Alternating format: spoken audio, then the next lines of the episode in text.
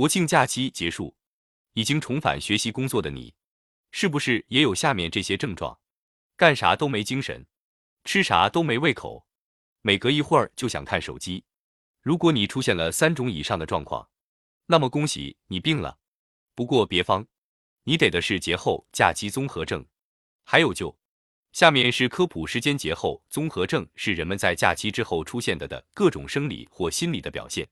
如在节后的两三天里感觉厌倦、提不起精神、上班的工作效率低，甚至有不明原因的恶心、眩晕、肠道反应、神经性厌食、焦虑、神经衰弱等。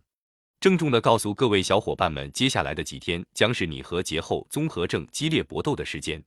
关于如何对付节后综合症，一调整作息，保持睡眠。国庆期间，小伙伴们或娱乐玩耍，或外出旅游，或走亲访友，休息的时间反而比平时上班时少，作息时间和规律被打乱，造成生物钟紊乱。所以建议大家近期认真调节生物钟，睡前定好闹钟，保持良好睡眠，做个早睡早起的乖宝宝。二、饮食调养，缓解不适。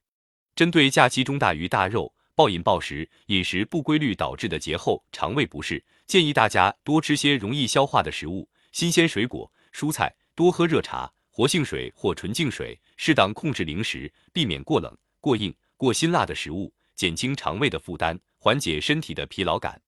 三、出门走走，舒缓心情。有些小伙伴也有可能整个假期都宅在家里，这个时候就建议大家出去走走。哪怕是到附近的超市买点水果或零食，都会让心里更舒服一些。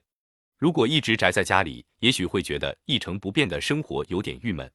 所以出门走走，让心情放松一下。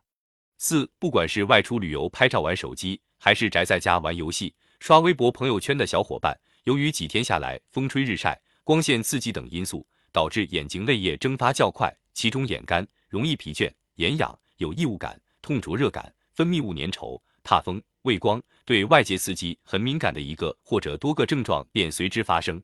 因此，为有效缓解这些症状，眼睛干涩、疲劳的小伙伴们，夜晚应尽量减少玩手机的时间，特别是睡前不玩手机，把手机放在伸手够不着的地方是有效方法。作息时间的规律也对眼睛健康恢复有很大的作用。多吃含维他命 C、E 的水果蔬菜，少吃油炸食物。若症状仍持续无缓解，那就应当及时到院就诊了。最后，祝大家都能打起精神来，回归日常的学习工作中。